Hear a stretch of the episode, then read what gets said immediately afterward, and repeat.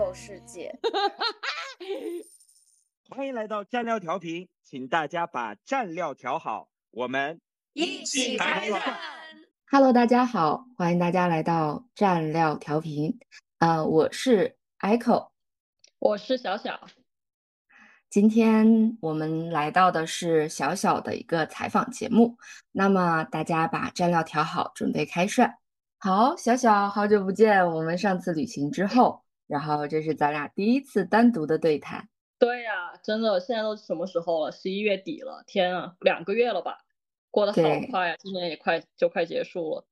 对，你们是刚刚过完感恩节，呃，我们正在过感恩节，应该就是今哦天，其实对，因为小小他，嗯、我是在北京，然后小小他在另一个地方，让大家，呃，先让小小给大家介绍一下他目前所在的地方，包括他在做的事情。大家好，我是小小，我现在是生活在美国西雅图，然后我是一名在互联网公司工作的数据科学家。高中毕业之后就来美国呃上本科，然后研究生，然后毕业后就一直在美国工作，到现在已经差不多十三年了。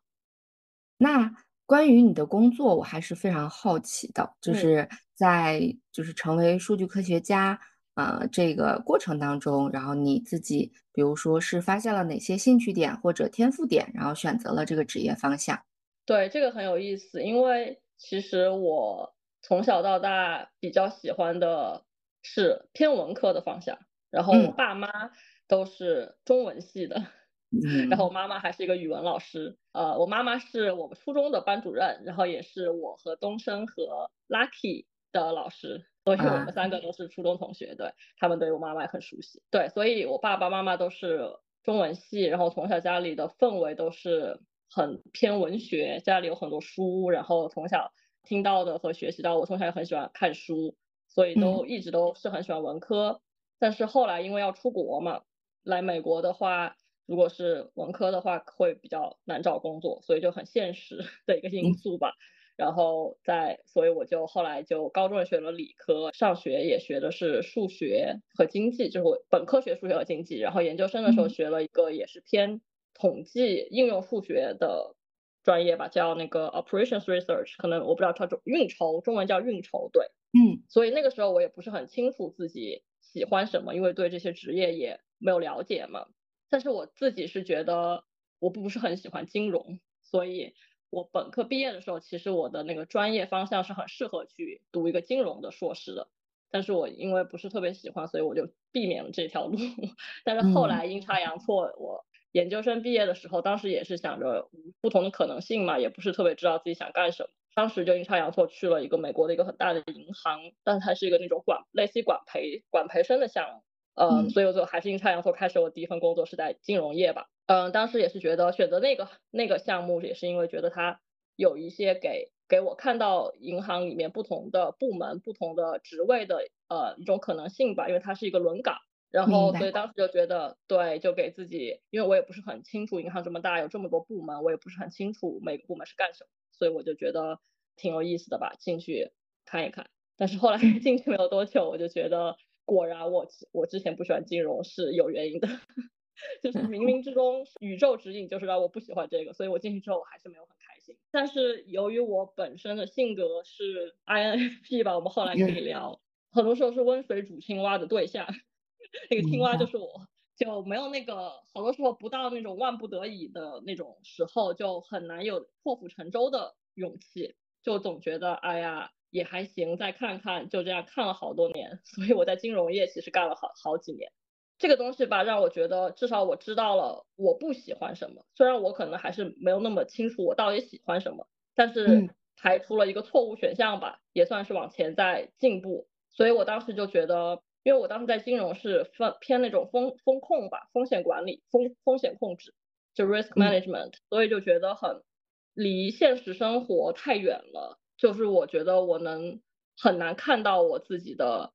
我自己每天干的工作是怎么样来帮助这个社会也好，或者是说帮助大家也好，就是它非常的非常的远，它中间隔了很多层，就它肯定最后是会有很很很有用，是这个部门也是银行很重要的一个部门。但是对我个人的成就感来讲，我就是觉得太不着边际了，对我来说，所以我就觉得我自己需要去到一个我比较能够看到我每天做的事情是怎么发挥作用，是怎么来产生一个正面的影响的这个东西。所以我当时就觉得我一定要去一个，我要去一个数据很多，因为我本身还是统计这方面的技能嘛。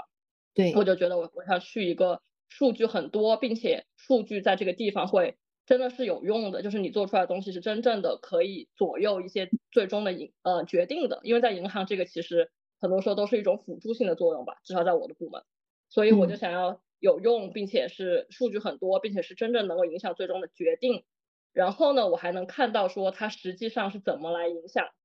影响整个的这个局面的，所以我就觉得我想去科技公司。然后呢，去科技公司呢，里面有很多不同的部门嘛，所以我现在其实是在一个偏就是营销数据分析的这一块，就是我基本上呃处理的是很多销售的那方面的东西数据和怎么样去制定策略，帮助我的。合作伙伴嘛，怎么样去制定更好的策略，去哪里卖我们的产品？然后不同的经销商他们有怎么怎么样不同的策略？然后呢，怎么去宣传这个产品？大概是这方面的。所以就对于我个人来说是非常不一样的东西，跟以前。然后就一下子从台前台幕后走到了台前，因为我就真的能够非常真切的感受到，哦，我做了这一个项目，怎么能够帮助大家？比如说。把东西放到这边卖，而不在这边卖。然后比如说广告的策略，我们是要去投放到哪些平台更有效，大概是这些。所以就觉得非常的不一样，而且给我每天的工作更多的成就感，大概是这样。因为我也一直在看着你的星图嘛，就确实你的这份工作目前把你的太阳处女座，尤其三分北焦点这个点活得非常的。通透就是那种我需要这个信息是被我处理过，它变得有效，而且有目标感，对，所以就很不错。那有这个配置的人啊，一般他也都有这种，比如不断精进啊，或者呃通过一些方式方法去让自己在自己的领域更具有匠人精神这样的能力。那比如说在不断精进自己这个专业方面的方式方法上，你有什么样的分享吗？对，其实 说来惭愧，我觉得还是算一个在事业方面比较四十五度、四十五度角的人，所以就是我又躺不平，但是呢，我又不像是那种非常的积极主动，每天都在想我要怎么去精进我的技能，对吧？去读一些什么不同的 paper 呀，或者是说去学一些新的编程语言啊，我就没有到那样。但是呢，整体来说吧，因为我也转行了嘛。所以其实确实还是这个过程还是不是很容易，呃，需要自学很多东西，呃，这一路走来的话，我自己硬实力上面肯定就是会，比如说 Python 这种语编程语言都是我之前在学校也没有学过的，然后都是靠自己去收，就又回到收集信息，就是去看看，比如说这个行业比较需要在科技公司工作的这块这个职业比较需要的哪些技能，包括呃一是硬实力就编程嘛，二就是。其实很大一块是偏项目管理的那种工那那块的技能是我完全没有的，因为我以前工作是跟这个没有任何关系。因为像做在在互联网公司做数据科学家，就是在我现在工作哎，他非常需要你对产品方面的知识，你会你你会比较有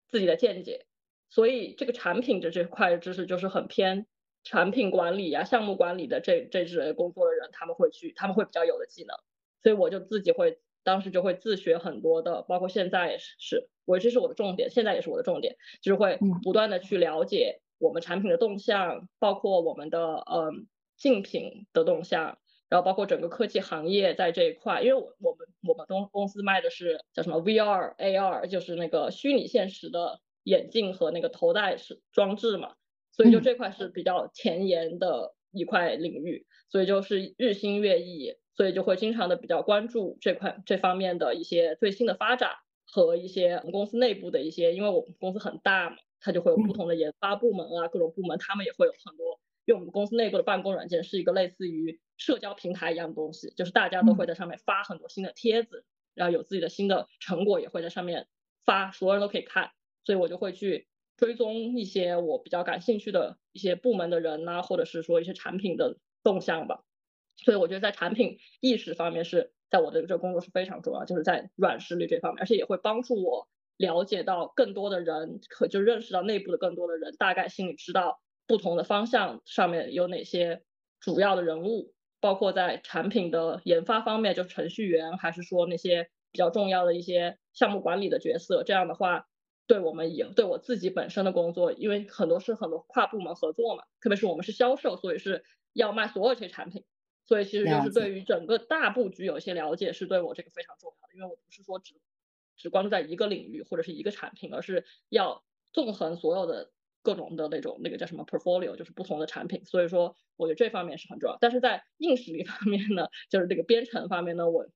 不是非常经常，但是我也会看看，如果每一个项，因为我们是项目嘛，就有时候项目会你会觉得你突然有有点缺这一块，然后你就我就会去。网上搜这些信息呀，找一些网课呀上一上，看看我能不能就是说在短期内把我这块弥补一下之类。嗯，听起来就是你觉得搜商很重要，就怎么样去搜集有效的信息，对，然后怎么样去把这些信息做分类，然后在自己的呃思维模式里构建一个框架，然后把那些有用的信息呃挑选出来，筛选成你自己可以组织的一个，嗯，很有收获。对，是，而且你确实就是从，呃，我我对你的就是一些信息了解来说，也是很适合在比较大的平台，因为大的平台才能让你有这个构建框架的空间和可能性。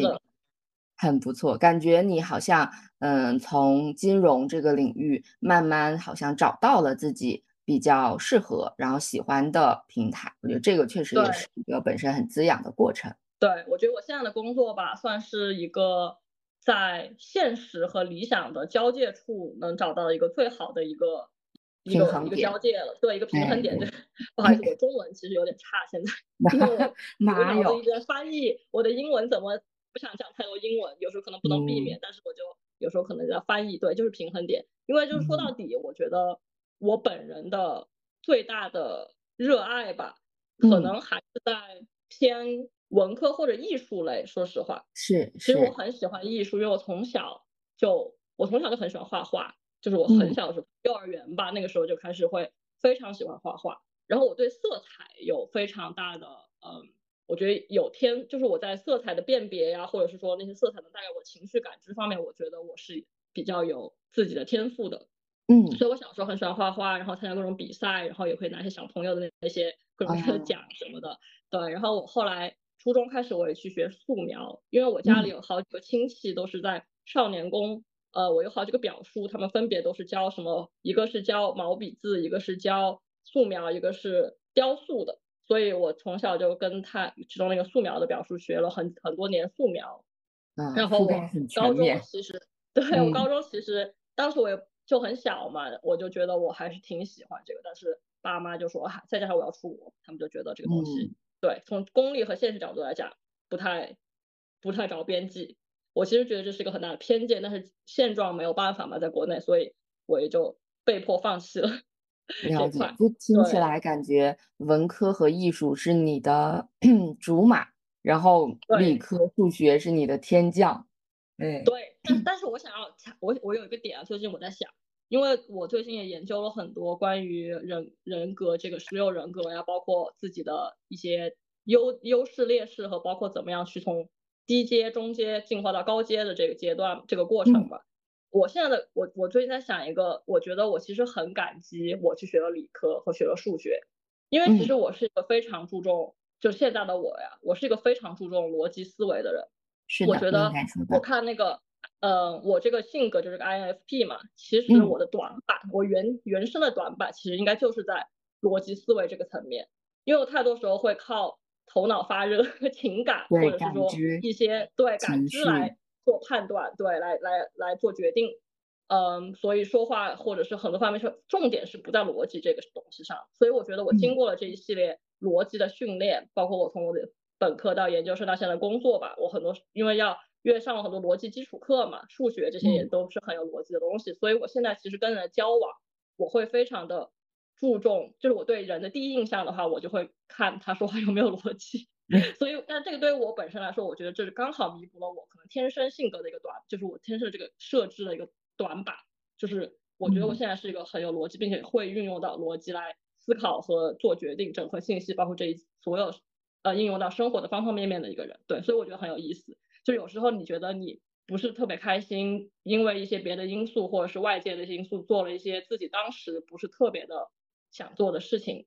嗯，可能还对父母啊，对这个外界很多怨言，对吧？很多抱怨，包括我之前也也也都是，我就觉得，哎，如果我从小，比如说出生在一个什么富富二代，对吧？我想干嘛干嘛，或者是如果我出生在美国，因为我在美国这么多年，看那些小孩，觉得他们很开心，就基本上可以少很多包袱，可以去做自己想做的事嘛，就会很多时候会想，哎，我还就觉得有点遗憾。但是呢，我最近就觉得，其实一切都是最好的安排。是的，对，就是没有白走的路。对发生的这一切，其实它冥冥之中都是要让你完成一些人生的功课，或者自己内在的这种使命。对，所以是的，你的竹马和你的天降都让你的人生变得更完整的那种感觉。是的，嗯嗯。好呀，因为我有关注到，比如说你在生活当中啊，或者在交谈当中啊，还是能让我感觉到，比如你很。会自我关爱，或者对滋养身边的人，还是蛮有这种技能点的。你目前在生活当中有没有这样的一些，比如说嗯习惯呀，或者嗯方法呀，可以跟我们分享一下？对，我觉得可能我天生就是一个比较敏感的人，所以我也很能感受到别人情绪的变化，而且我觉得我的共情能力非常的强。这个当然对我自己来说。有一些困扰，就是太强了，给自己造成了很大的负担。对，所以这个也是我自己的一个功课。但是好的方面来说，就是我非常能够从别人的角度思考问题，就很神奇。因为我觉得很，因为我从小其实算是原生家庭挺幸福的，我爸妈呀，我就没有太大的很多不愉快啊或者阴影之类的吧。所以我其实呃没有经历过这些童年创伤，按理说我其实是应该很难体会到。经历过很多这些跟父母的从小，比如说关系冷漠呀，或者说缺失啊，或者是有一些被抛弃，就心理上被抛弃的这些感觉的类似的朋友，这种感受，我其实应该应该按理说是很难去想象的，因为我确实没有这段经历嘛。但是我觉得，但是很神奇的就是我确实能够非常的体会，就是我能够很切实的体会别人的这种痛苦，并且我就像是我经历过一样。所以很多我周围的朋友。包括我老公也好，包括我周围的一些别的朋友也好，他们其实很多，特别是女生朋友吧，很多时候小时候就会容易，因为女生可能比较敏感吧，很多时候小时候会容易受到很多呃父母不是故意的伤害，就是父母都不知道。我觉得很多父母可能到现在都不知道，但是这些女生朋友她们就非常的，其实很受这些影响，就从可能小时候不觉得，但是到当你进入社会，当你是自己有很多。呃，包当包括当你有对象交往，对吧？你跟你对象的这些模式和你们中间的这些摩擦和一些问题，其实你如果细想的话，包括如果你去找心理心理医生，嗯，他都会追追溯到，其实这个模式可能是你跟你父母的模式，或者是你呃小时候受到的这些看起来微不足道的一些创伤吧，给你造成的影响，你就有些应激反应啊之类的。所以其实有很多这些朋友，他们都会很愿意来。找我聊 他们的这些困扰也好，他们的这些伤痕也好，对，虽然，所以我其实没有，就之前我是没有学过心理学，但是我就觉得在这方面好像我的天赋天赋点还是挺高的，就是好多那些心理学的知识和框架，我其实可以悟出来。就后后来我在看那些心理学的东西，我就说啊，这些东西其实就是很多东西都是我当我想过的，并且是我是运用到这些来安慰或者是。帮我朋友找到一些他们现在能做的事情啊，去改变这个现状的一些一些套路和模板吧。所以我在这方面，我可能天生就是一个比较呃能够帮助在情感上面给别人支持的这种人。所以我周围有很多朋友，他们也会比较依赖我。当他们有一些比较呃严重的问题啊，或者是那段时间心情很不好啊，对他们就会嗯呃比较容易喜欢来找我倾诉。对，所以我觉得，当然就像我前期一开始说，这个其实有好有坏吧。好的，就我需要自己设设设好那个边界，是的，不然就会变成了对，就是这些问题就是无无限的侵蚀我，来影响我自己的生活。但是我确实觉得我很从帮助别人中间得到很大的欣慰和快乐吧，就是我天然是有这种感觉的，就是我觉得我帮到了这个朋友，比如说他解决他现在这个难题，或者是他从我这里得到了一些安慰，然后让他不用陷入那种呃无限的情感和纠结里面，我自己是非常有成就感和非常的高兴的，所以这个助人的这个情节其实是在我的基因里面，对，是的，因为你星图里边你的月亮在巨蟹，然后这这是一个入庙的位置嘛。就是你可能就像你描述的，你除了有这方面的天赋和敏感度以外，你好像是具有那种有天然的母性，就你会觉得啊，就是我我爱的朋友，他们可能没有一个那么好的童年，你好像有那样一种责任感，觉得嗯，我可能有那么哪怕片刻，作为他精神上内在的父母。给予他那种关爱，也会让你觉得，嗯，彼此之间产生更好的共鸣。对，对，这个这个温暖的感觉我是能感觉到的。对我看别人很痛苦，我就会真的很难受，就是我很容易哭，就我看 别人在哭，我就很想哭，真的就是这种感觉。挺好，就是我觉得能有感知力，其实是有嗯享受更多重人生的可能性。嗯，对，包括你在艺术当中，然后你在一些你的爱好当中，你之所以可能感觉到快乐。你能感觉到快乐的这个敏感度，跟你能够共情他人的这个敏感度，其实是有一致性的。嗯，对，是的，对，好呀。那你刚才有提到，比如说你爱画画，然后目前还有坚持吗？或者它有没有变成其他的一些爱好形式在你的生活当中？对，我觉得画画这个东西就很难，因为我不是很多年没画了嘛。我然后我上大学的时候，我们会选修一些艺术课。就是必修，你必须选一门艺术史啊，或者是画画呀，或者是一些设计吧。我当时确实也选了画画，对，所以当时也画过一阵子。但是它就是没有一个持续的一个输出的话，你就非常，因为特别是现在生活的时间很碎片化嘛，嗯，就很难，确实很难坚持。而且你会觉得你的灵感很枯竭，因为你不知道从哪里开始拾起你之前放下的东西。对，然后其实说了这么多，就是因为我很懒，所以我觉得，对我觉得这是我自己的一个问题。但是确实，但是就是说，我现在可能没有自己画，但是呢，我从最近几年比较，因为我最近几年去也去很很喜欢去很多艺术美术馆呀、博物馆嘛，我到处呃美国的各个各个州、各个城市，包括国际的外国什么英国呀，或者是欧洲的那些大城市去玩，我也很喜欢去当地的博物馆。所以在艺术这方面的艺术史这方面也课余进行了很多修炼和补充吧，知识上面，因为以前没有系统性的学习过嘛，所以这方面的知识储备提升了很多。所以呢，从几年前我也开始涉足一些艺术收藏这一块。我比较喜欢我我入手，当然我切入的点都是一些比较中青年吧，艺术家，相当于是叫 emerging artist，我不知道中文应该怎么讲，反正就是有一些是。还是学生，或者是有一些是已经刚开始在他们职业生涯的前前年、十 年，对对对，就是潜力股，对，嗯，因为我觉得好多这些艺术家，就是现在的艺术就非常的百花齐放的一个状态嘛，就是有很多。很多人，他们有很多不同的自己的表达，有自己不同的风格，很多时候都会，我会一眼被他惊艳到，而且我之前提过，我比较注重色彩上的感知，所以很多时候很多那种。很很好看的、很和谐的色彩会非常打动。对我觉得我是一个很看感觉的人，就是在收藏这方面，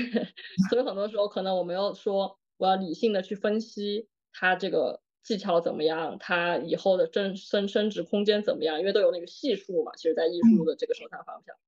它是按尺寸和系数来定价的。一个艺术家的系数越高，他的画就会越贵。然后，但是我就是没有太从这些太功利的方向出发，我。我自己的，我买一幅画的话，我自己的出发点就是，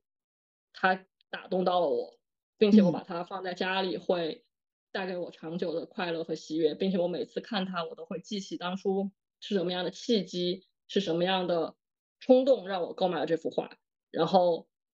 不断的每一次看到它，我也会有，就是我现在家里的一些画，我都会有一些新的，很多时候会有一些新的感触，会和一些不同的情感。或者观察到了他的一些平时没有注意到的细节，所以我觉得这些是他这个艺术收藏带给我的一个非常大的价值和意义。对，嗯，就是那一刻的共鸣、同频对的感觉。对，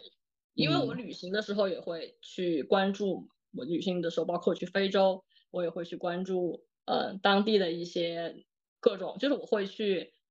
大的博物馆，博物馆它也会有，当时我去肯尼亚，它会有那个国家博物馆，它里面有画家的办画展，当时我还看到画家本人了，然后当时还买了幅他的画。然后我也会去那些小街小巷啊，因为非洲还有很多那种看起来很不起不起眼的那些小商铺，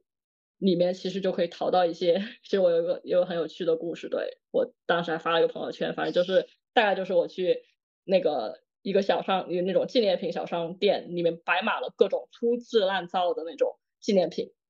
然后也有很多那种看起来就是批量生产的，可能像义乌的那种感觉的那种画，就是给游客随便买买的。对，但是我突然之间就会就发现了它那些层层，就是它摆就是摆的琳琅满目，在在那些很多很多列粗制滥造的画的下面有一个角落，我觉得有点有一个画有点意思，然后我就让那个店主把我把帮我把它拿出来看，然后呢，他就给我拿出来了一系列那个画，那个画看起来就是跟他的那些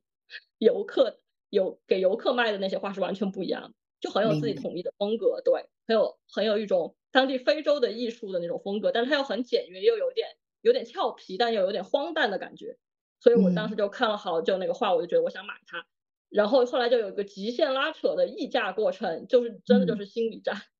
因为其实那个卖家，因为他就是个当地的一个那种一个一个大叔吧，他完嗯全不知道这个画的价值，因为他也不懂嘛。我在他眼里，可能这个东西跟那些看起呃随便卖给别人的义乌小商品也是一样的，但是是呢，他就看出来了我很想买，你知道吗？这个就是他预判了我的预判，所以他就嗯想要坐地起价，而且他还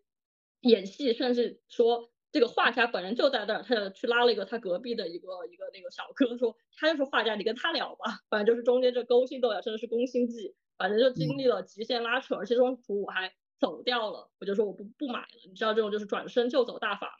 然后就他，但是当时就很上头，可能因为转身就走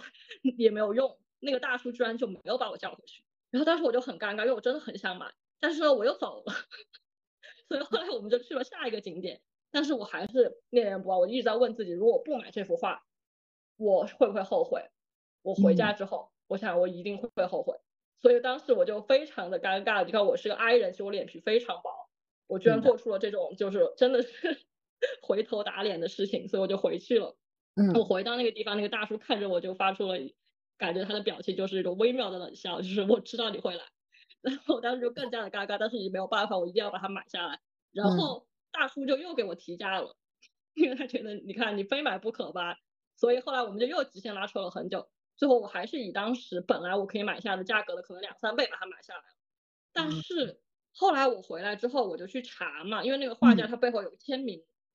后来我发现他就是一个有头有脸的画家，他不是一个随便的街边的一个阿三，所以、哦，明白。那个画家后来我去看，他其实，而且他是他的爷爷好像就是一个那个那个派系那个风格的画家，然后他爷爷他是那个爷爷的孙子嘛，他就相当于是继承了他们的那个那个派系，然后那个网上其实还有几幅他们的画在那种第三方平台在卖，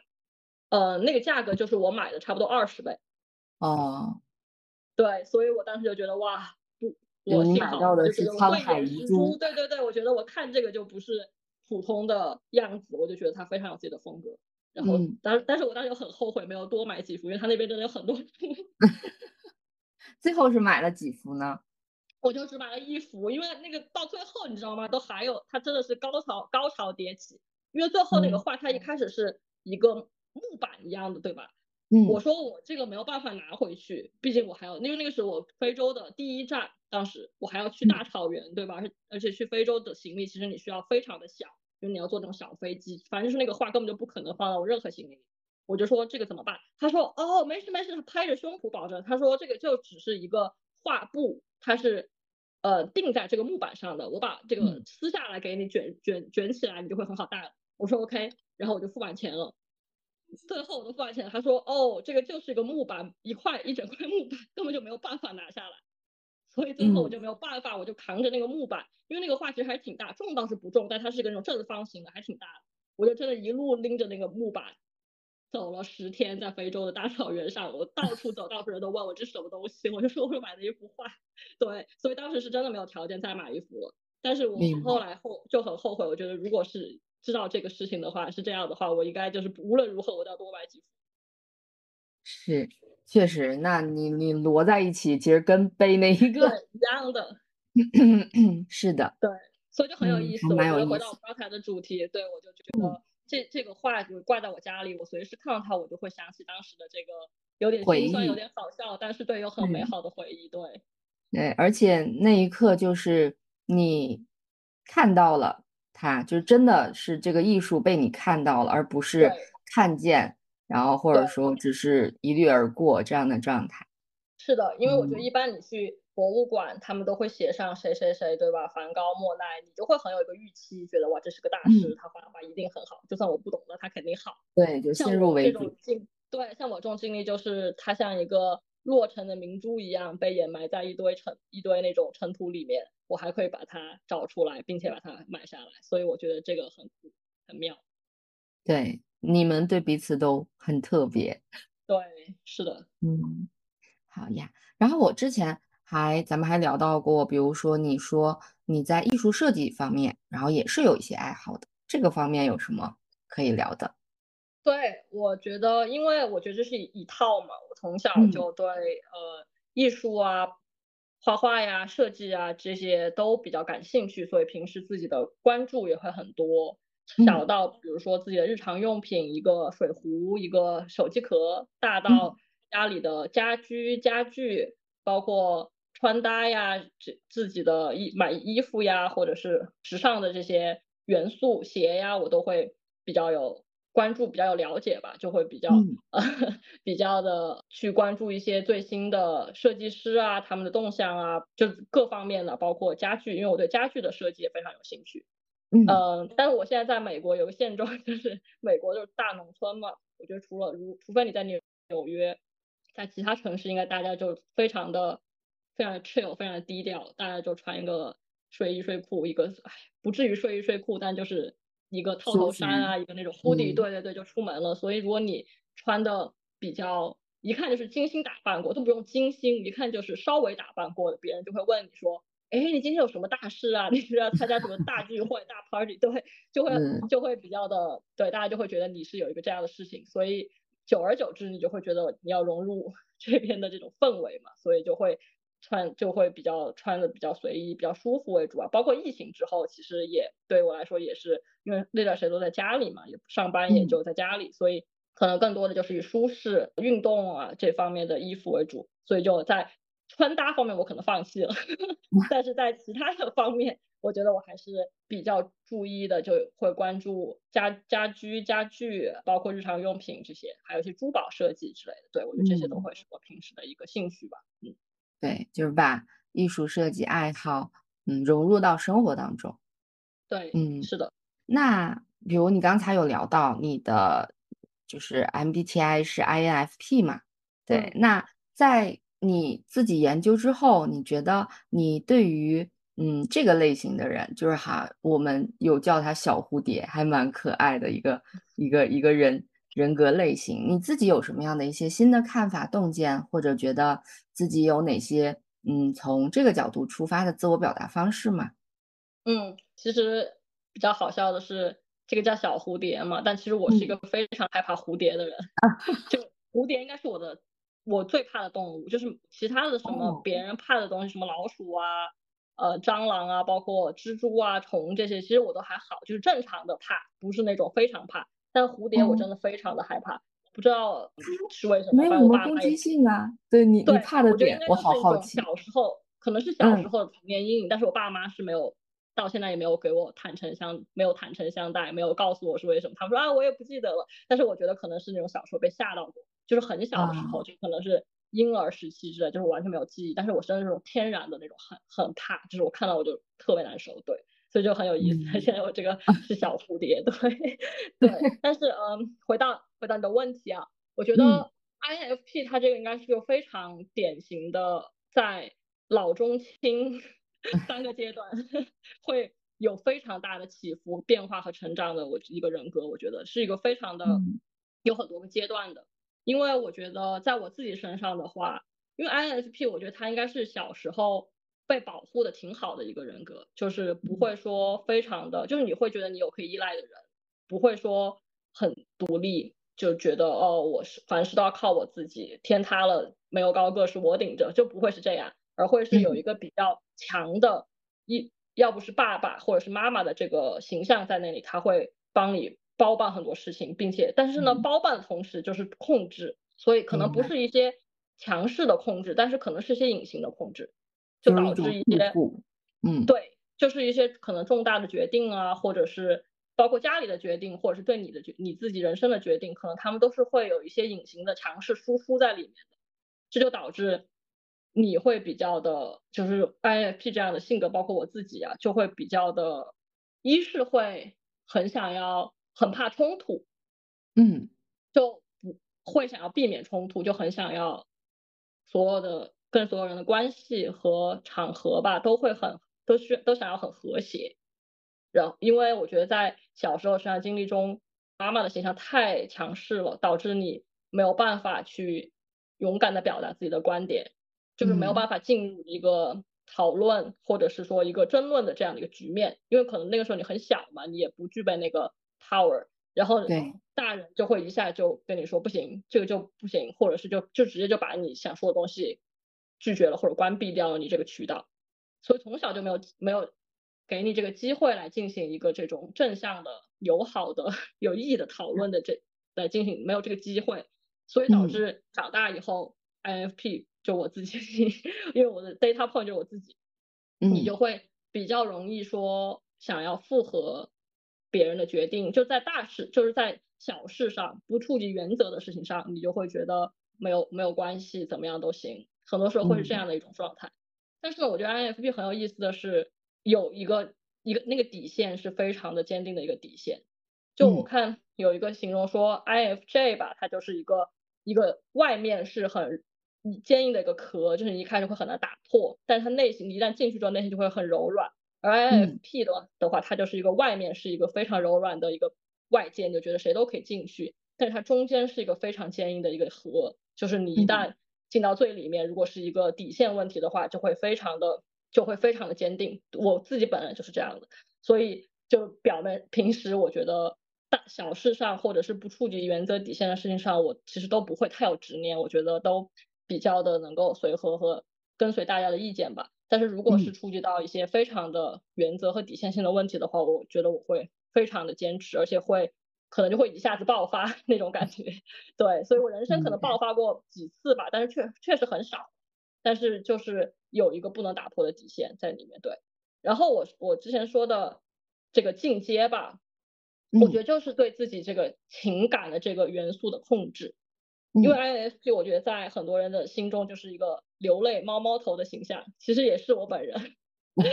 而且我在观察嘛，我觉得真的不怪我，因为我妈也是 INFP，我从小就发现我妈超级爱哭。你知道吗？小小的我心里就觉得，哎，我妈这么强的一个人，因为我妈其实是个很强的人。嗯。我就说为什么她就莫名其妙感觉她眼睛里有泪，而且感觉她自己也觉得很。困扰在那个时候啊，因为她肯定会觉得有点尴尬嘛，毕竟我在那对吧？然后就暂时控制不住那种生理反应。对我觉得我也是这样的，就是很多时候说听别人讲别人的故事呀，或者是在一些正常的场合，就会突然觉得，哎，我怎么开始想哭了？就会觉得有点尴尬。说实话，因为我其实不想哭，别人会觉得你怎么就哭了，对吧？或者是看一些什么乱七八糟节目啊，就会哭。对我觉得这个情感的这对这个情感的掌控，其实真的是一个。呃，包括我自己现阶段也也在进行一个功课，然后还还有就是我之前说的，你的这个情感的这个边界，包括别人对情感对你影响的这个边界，因为我们太容易共情了嘛，你就会变得无限的，如果你是个容器的话，你就会被别人的情感装满，然后再加上你自己的情感，你就会被淹死。大概我觉得是这样的一个感觉，所以一定要在对，一定要划清一个界限，而不能让呃。在你自己没有变得能够掌控情感，就是彻底掌控情感的这的进化的，在你没有进化到这个呃 level 之前的话，你还是我我觉得最好的就是要划清界限，就是不要让别人的情感无限的来淹没你。你可以提供一定的帮助，但是当你觉得这个已经有点太越界了的话，对，一定要及时的告诉自己停在那里，不要再往前一步。是的，有界限才是健康的人际关系。对，好呀，那嗯，因为咱们这个调频里边，咱们六个人是有两对儿 couple 的，然后你和呃小梁你们之间的互动啊，或者你有什么可以比如分享的？对，是我跟小梁其实有很多可以后续我们再聊的话题。对，因为我我们两个其实也算是很神奇，我们两个在一起非常久，我们俩差不多是大一，我大一，他我大二，他大一吧，我们是一个大学的，我们从那个时候就在一起，是一一年吧，所以到现在已经差不多十二年，就是久到已经让人无法相信。对对，所以我觉得我们俩还真的是。运气还挺好的，我觉得我们算是我周，包括周围朋友也好，认识的人也好，中真的是比较顺的一对，就是在外大体上看来是非常顺的一对。就我们两个，虽然中间也有很多经历，就很多我们俩成长的历程吧，这个以后可以分享。但是我觉得总体来说我是很感恩的，因为我觉得我们俩算是在这方面算是很幸运，能够走到一起，并且能够像是一个灵魂伴侣一样的这样的关系吧。是的，就我们两个。对，就我们两个是那种非常的，我觉得应该是彼此是对方最好的朋友的这种关系。就我们会这一路，我觉得我们俩都成长了非常的多，因为 毕竟是从那个时候我们在一起的才十十八九岁吧，到现在已经差不多三十出头了。对，这一路感觉回望都觉得很虚幻、很梦幻的感觉，就觉得过去的那个他根本就不是我现在认识那个他。然后当然我。想过去那个自己也觉得不是现在的自己，因为想法和各方面其实确实都变了很多。但我觉得非常开心的就是我们两个能够没有彼此落下，在这一路上能够呃加在我们俩能够互相的理解对方、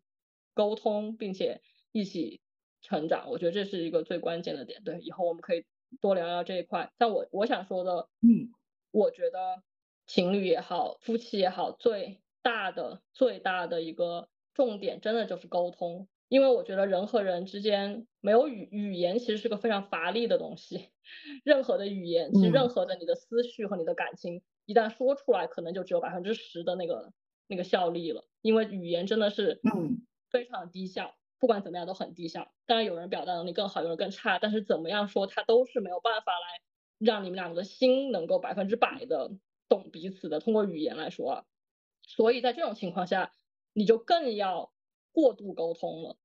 因为可能你过度沟通达到的效果都才有百分之十或百分之二十，你如果不沟通的话，那真的就完了，因为真的没有人是彼此心里的蛔虫。对我觉得一定要坦诚的、及时的沟通，我觉得这个是最重要、最重要的一个点。对，特别特别好。好呀，那我们今天的最后一个问题就是，呃，对于咱们的蘸料调频，你目前自己有什么样的期待？呃，对，我觉得这个是个很好的问题，因为我相信我们为什么要做这个蘸料调频之前的前因后果，已经在 Lucky 的采访中啊，和之前我们六个人的采访中提到过了。嗯，对于我个人来说，是一个我非常期待它的原因，是因为像之前分享过的，我非常的，我觉得我是一个很懒的人。特别是在记录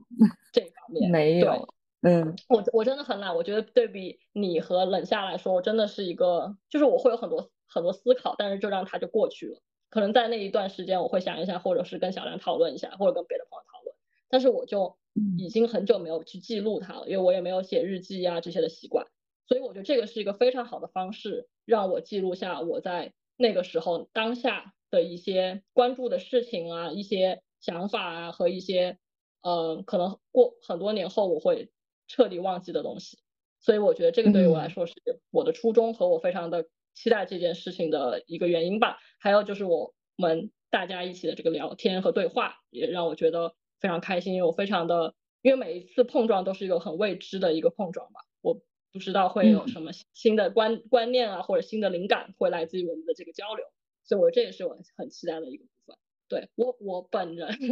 我觉得我本人可能不像 Lucky，觉得他他有这么多的呃期待要要火吧。我觉得我就是觉得享受这个过程，享受我们大家的一些记录，若干年后可以拿出来听一听，呃，回忆回忆回忆我们之间的这些美好时光，我就觉得对于我来说就好。嗯，很好，我觉得。怎么说，就是嗯，会有，我觉得在在这个基础上，我们肯定还会有其他意想不到的一些体验和收获。对，好呀。那今天我们对于小小的这个采访和聊天就非常的舒适，我也能感觉到在这个过程当中有被它滋养到。好，那这今天就是我们的采访节目，然后也期待我们之后可以一起多呃在多人的节目当中，包括也期待你和小梁在旅行当中给我们带来的节目。好的，谢谢云儿，下次我们再见。嗯，拜拜。先发疯的人先享受世界。